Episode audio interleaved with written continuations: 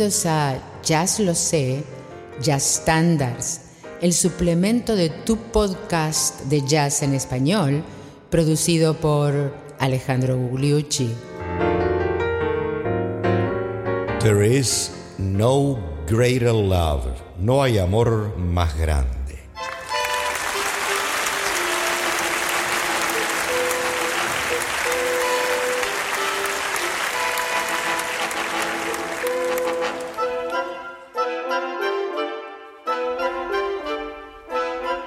Pero qué tal amigos, bienvenidos al episodio 135 de Jazz Los Estándares, el suplemento de Jazz Lo Sé, tu podcast de jazz en español. Y hoy nos vamos a un tema de eh, la década del 30, grabado por primera vez en el año 1936. Y el autor es Isham Jones que prácticamente no lo conocemos. Y en realidad era un hombre contemporáneo de aquel director de banda de música bailable que se hacía llamar el rey del jazz, el gordo Paul Whiteman, eh, y que mm, competía de alguna manera con él.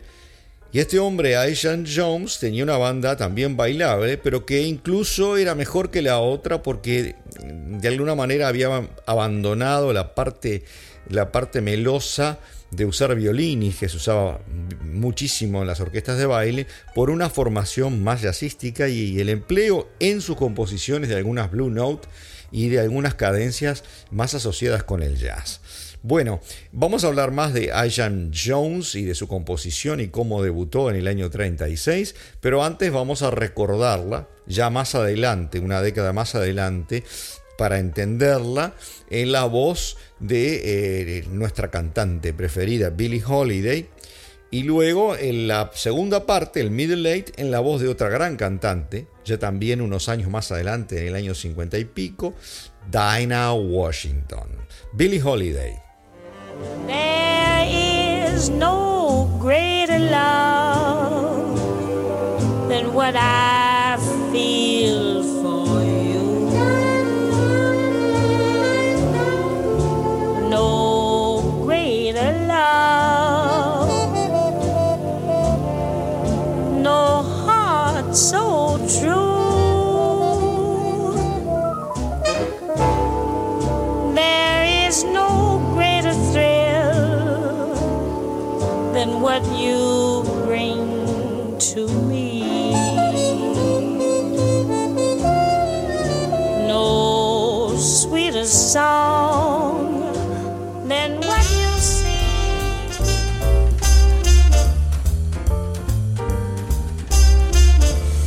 Holiday en el año 47 que hizo mucho para que este tema fuera famoso en el jazz porque después de esta interpretación y de algunas otras, los instrumentistas también entraron en él y se hizo o lo que es, esto es un programa de estándar, es un estándar de jazz que atravesó las épocas.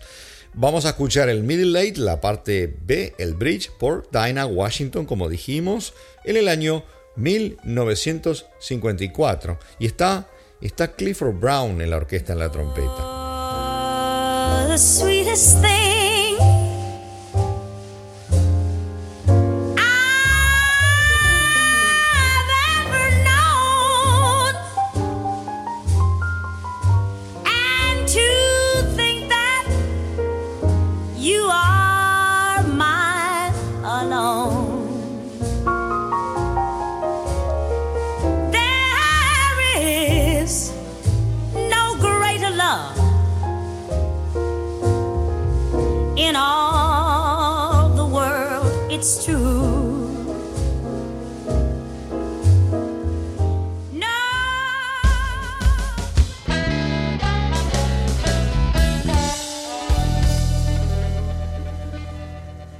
Y volviendo entonces al compositor Ian Jones, hizo en la era del swing eh, una serie de composiciones bastante interesantes, algunos de los cuales son estándar. ¿Saben cuál es el otro?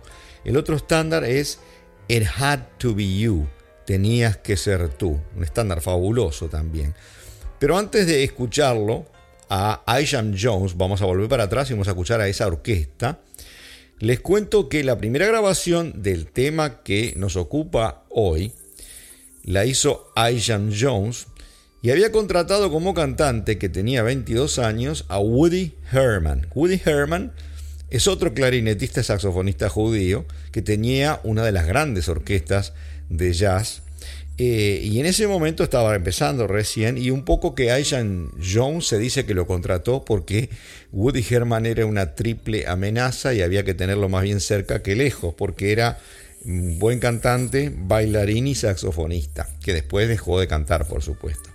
Bueno, esa es la anécdota de cómo debutó el tema eh, de eh, There is no greater love, no existe amor más grande de que nos estamos ocupando hoy. Y la orquesta de Ian Jones sonaba más o menos así. Y los vamos a escuchar con el otro gran estándar que compuso. Tenías que ser vos, tenías que ser tú. It had to be you.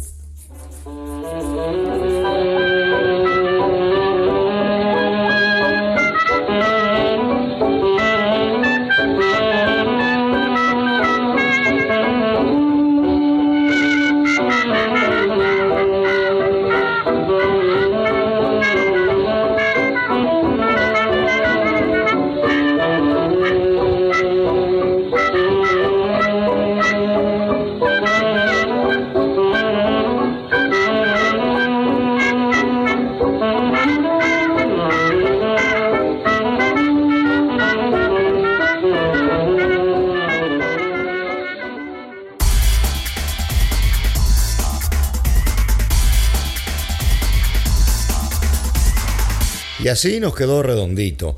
Ian Jones, el sonido de su orquesta, que vieron que no es demasiado jazzística, pero era una muy buena orquesta de baile, mejor en, términos jazzísticos que la de Paul Wyman. Y el otro concepto es que eh, no hizo solamente un estándar, sino que está, también It Had to Be You. Los dos, pónganlo los dos juntos, ¿no? There is no greater love y It Had to Be You. Y hay otros más, pero esto yo considero que son los más importantes. Vamos ahora ya a escuchar versiones. Una de las grandes cantantes de jazz de la época del bop y post-bop es la gran Betty Carter. Escuchémosla.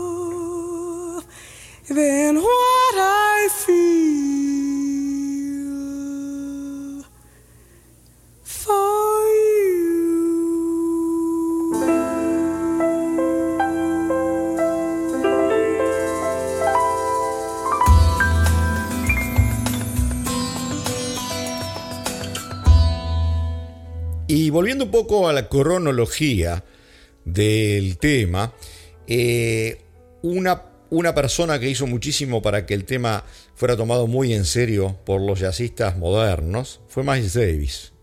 Miles Davis, a Miles Davis le gustó y Miles Davis lo interpretó. Y luego, eh, más o menos por el mismo año, estamos hablando del 57, también lo hizo el gran saxofonista Sonny Rollins. Entonces quedó establecido como un tema tanto de la época del swing como eh, un tema que se puede explorar de una manera mucho más moderna, en diferentes tempos incluso, algunos de los intérpretes eligen más rápido, más lento, por las virtudes que tiene de armónicamente y melódicamente. Escuchemos a Miles.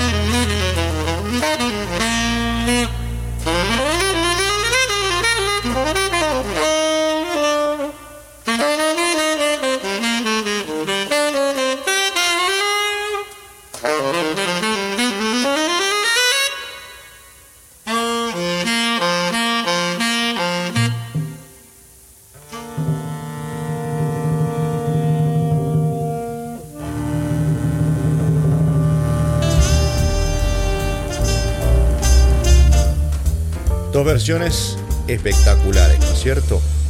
Del mismo año que pusieron este tema en la palestra de lo que era el jazz moderno.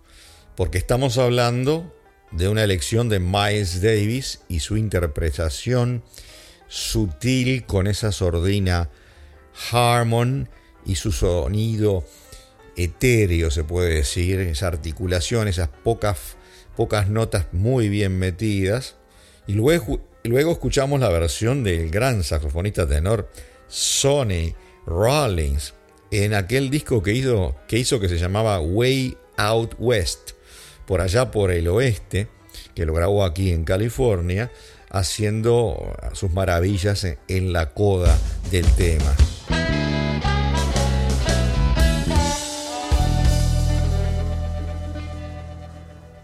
Y por supuesto, después que lo tomó Miles, eh, estaba de alguna manera cantado para un melodista y un baladista como el gran trompetista blanco Chet Baker, que eh, tomaría y haría su versión, que vamos a pasar a escuchar ahora.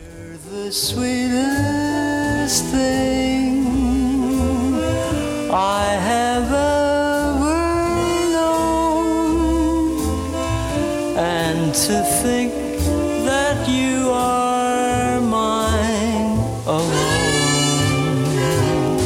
There is no greater love in all the world, it's true.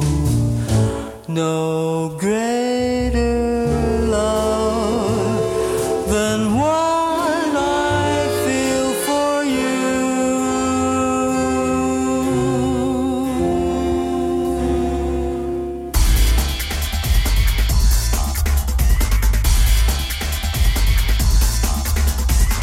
El sonido cool del gran trompetista de costa, de costa oeste, que había nacido en Oklahoma, eh, Chet Baker, en este caso, eh, en su eh, interpretación vocal. Y ahora vamos a calentar un poco los motores, vamos a calentar un poco la cosa y vamos a, querer, ir a aquellos discos eh, de, de dúo de los famosos saxofonistas tenores negros Gene Ammons, que era más que nada blusero, y por el otro lado el gran saxofonista alto y tenor Sonny Stitt, que tenía mucho más articulación de Bob a la Charlie Parker. El solo de Gene Ammons aquí.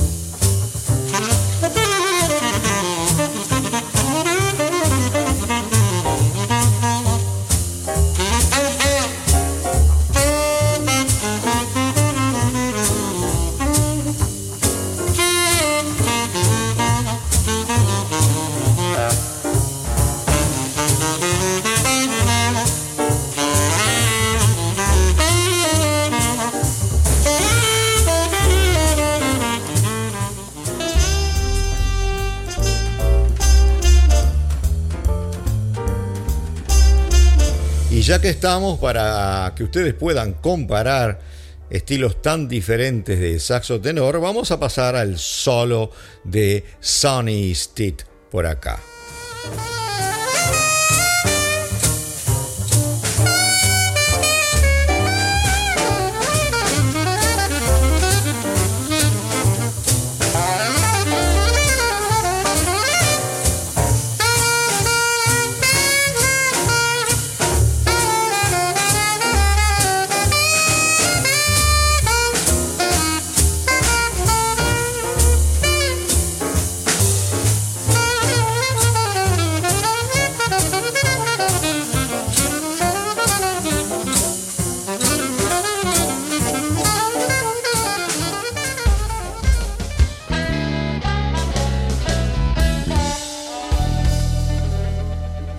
¿Qué les parece eh, un mini segmento de piano? Voy a traer tres pianistas completamente diferentes. El primero va a ser Ahmad Jamal. Ahmad Jamal en un disco eh, cuando era muy joven, uno de sus primeros discos. Miren qué espectacular versión de There is no greater love.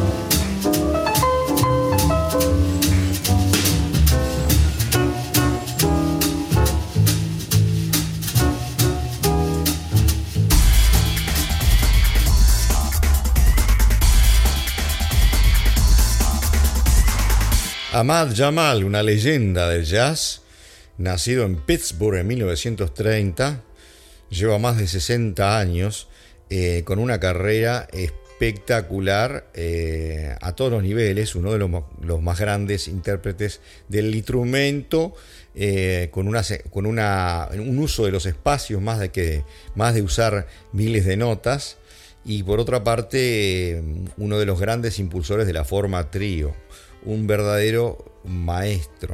Otro maestro del piano, pero mucho más joven, nacido en Filadelfia en 1943, eh, pianista desde bebop y de jazz de la corriente principal, uno de los más influyentes que ha grabado cientos de discos, es Kenny Barron. Kenny Barron.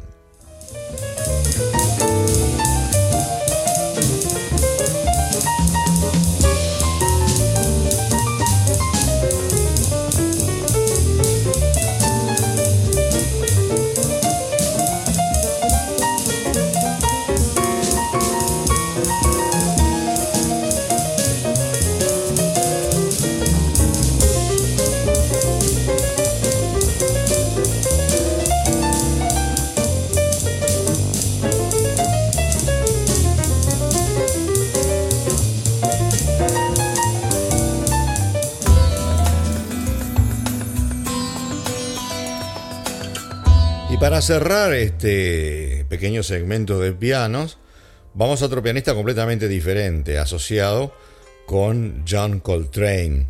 ¿Se acuerdan? Y no tenemos que hacer más presentaciones. Es el gran McCoy Tyner en su disco Inception.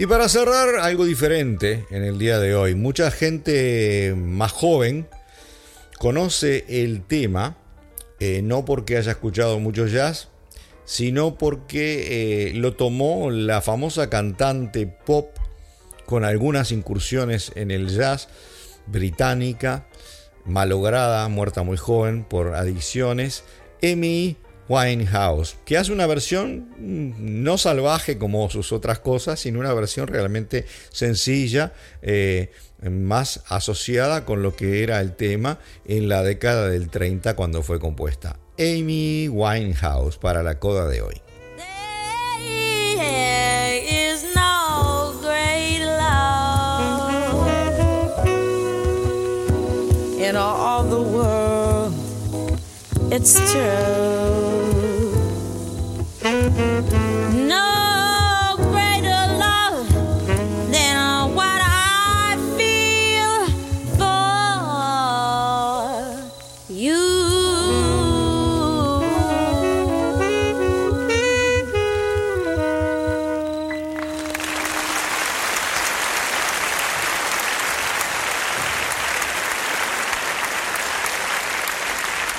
Y así amigos llegamos al término del episodio 135 de Jazz Los Estándares. En el episodio siguiente nos vamos a un tema de uno de los más grandes jazzistas, compositores y pianistas de toda la historia, Thelonious Monk, y que tiene el curioso título en español Misterioso.